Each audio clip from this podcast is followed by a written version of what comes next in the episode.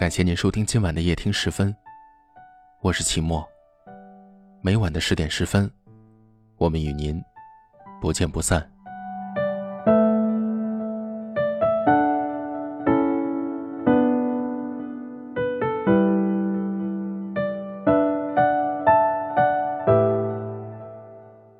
今天是二零一八年的第三天，今天的你还好吗？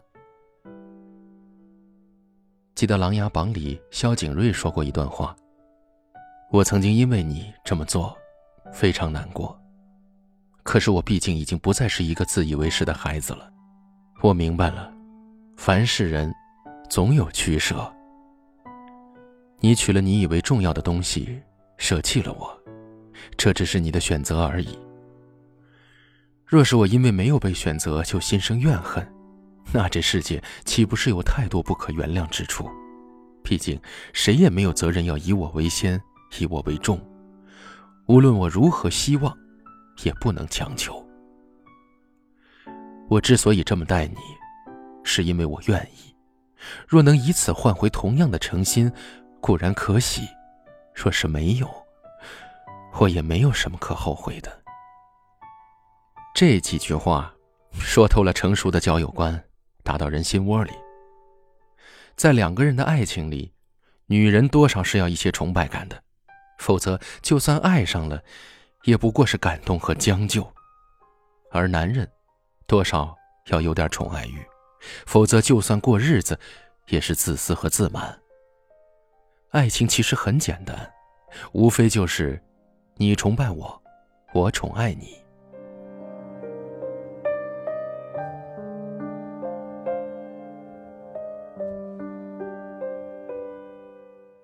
上周五，我去囤周末的干粮，在菜市场看到一个卖板栗的阿姨。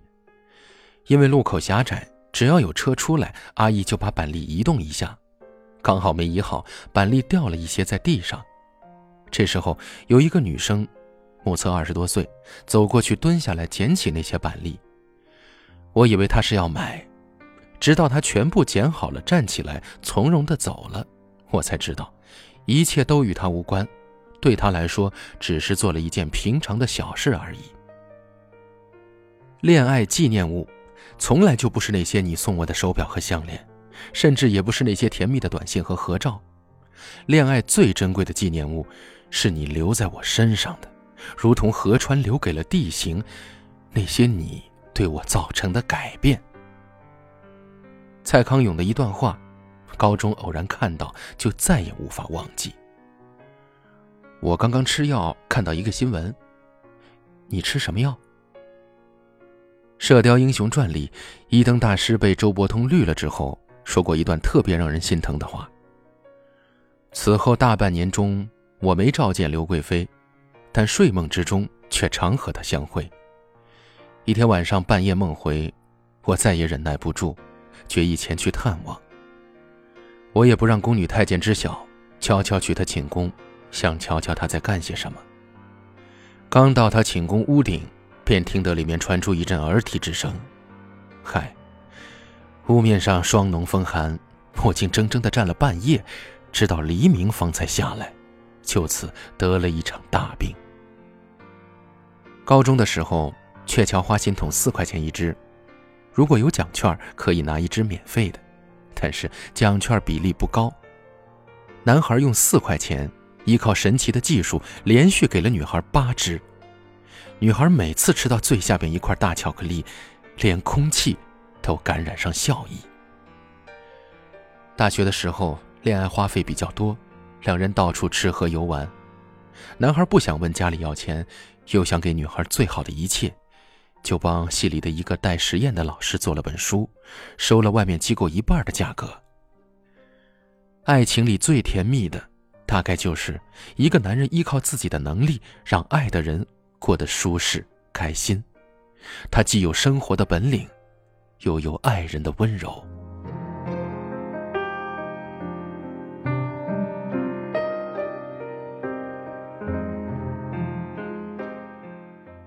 在超市看见一对母子，小正太吵着要吃薯片，妈妈怕不健康不让吃，说：“你要是买薯片的话，我就不喜欢你了。”小郑他一脸严肃：“可是我喜欢你啊，就算你不喜欢我，我还是喜欢你，一直一直喜欢你。”结果他妈妈就买了四包薯片。当时我就在想，这孩子长大后肯定是个撩妹高手啊！我果然是老了吗？我一直都是李宗盛的粉，很早之前最喜欢的是他的一首《给自己的歌》。他的《山丘》这一曲一出来的时候，我刚听完“想得却不可得，你奈人生何”一句，就哭成了狗。哭点是什么？说不上来。一直觉得李宗盛的歌无关年龄，什么年少莫听李宗盛都是瞎扯。年长唯一的区别是，在经历过一些事以后，你会发现他的某一句词能一瞬间戳中你心中最柔软的部分。后来我找到了哭点，好比你失恋后无意之中吃到了一口芥末，一下子通透了，终于有了一个理由，可以光明正大的哭出来。承蒙时光不弃，我爱你，你随意。想说却还没说的还很多。咱这是因为想写成歌，让人轻轻地唱着，淡淡的记着，就算终于忘了，也值了。说不定我一生涓滴一念，侥幸汇成河。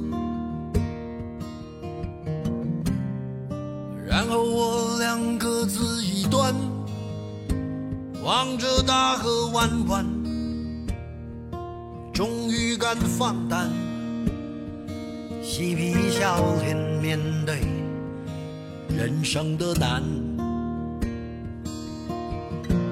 也许我们从未成熟，还没能晓得，就快要老了。尽管心里活着的还是那个年轻人。反而频频回首，无知的索求，羞耻与求救，不知疲倦的翻越每一个山丘，越过山丘。虽然已白了头，喋喋不休，时不我予的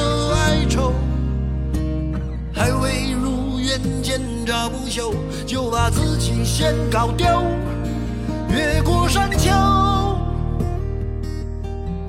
才发现无人等候，喋喋不休，再也换不回温柔。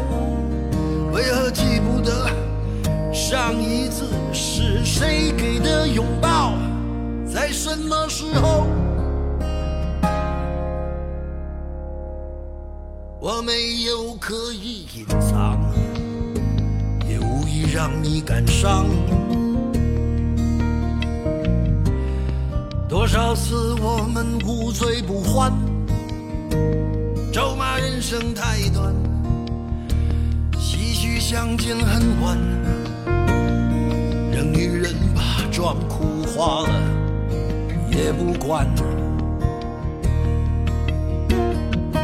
遗憾我们从未成熟，还没能晓得，就已经老了。尽力却仍不明白身边的年轻人，给自己随便找个理由，向心爱的跳动，命运的左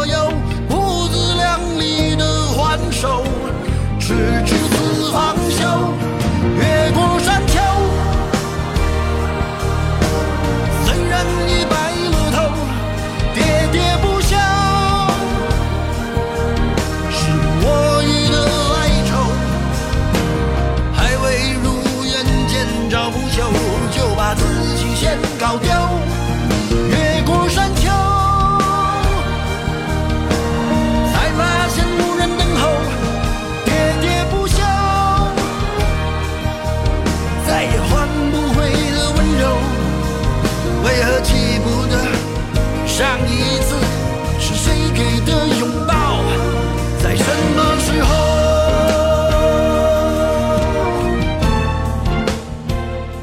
我们在不同的城市，但我们却有着相同的故事。感谢您收听夜听时分，我是齐墨。大家都可以在下方的留言区找到我，欢迎给我留言，分享你的故事。很幸运遇见你，愿你一切安好，晚安。越过山丘。